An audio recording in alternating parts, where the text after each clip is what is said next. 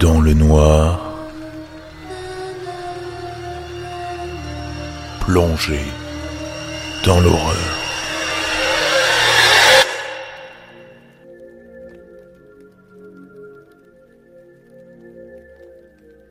Un homme est allé à l'hôtel et a marché jusqu'à la réception pour s'enregistrer. La femme à la réception lui a donné sa clé et lui a dit que sur le chemin de sa chambre, il y avait une porte, sans numéro, qui était fermée à clé et que personne, personne n'était autorisé à y entrer. Surtout, personne ne devait regarder à l'intérieur de cette chambre, quelles que soient les circonstances. Il a donc suivi les instructions de la femme à la réception, en allant directement dans sa chambre et en se couchant.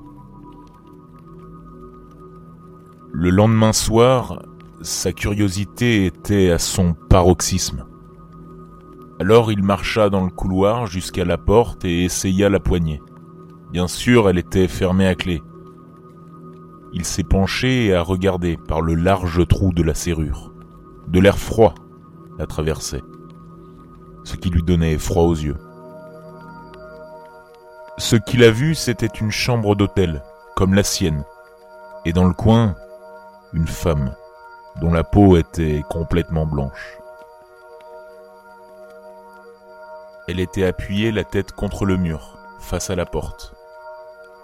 Il l'a regardée, confus, pendant un moment. Il a failli frapper à la porte par curiosité, mais il a décidé de ne pas le faire. Cette réticence lui a sauvé la vie. Il s'est éloigné de la porte, lentement, et est retourné dans sa chambre. Le lendemain, il est retourné à la porte et a regardé par le large trou de la serrure. Cette fois, il n'a vu que du rouge. Rien d'autre qu'une couleur rouge, distincte, immobile.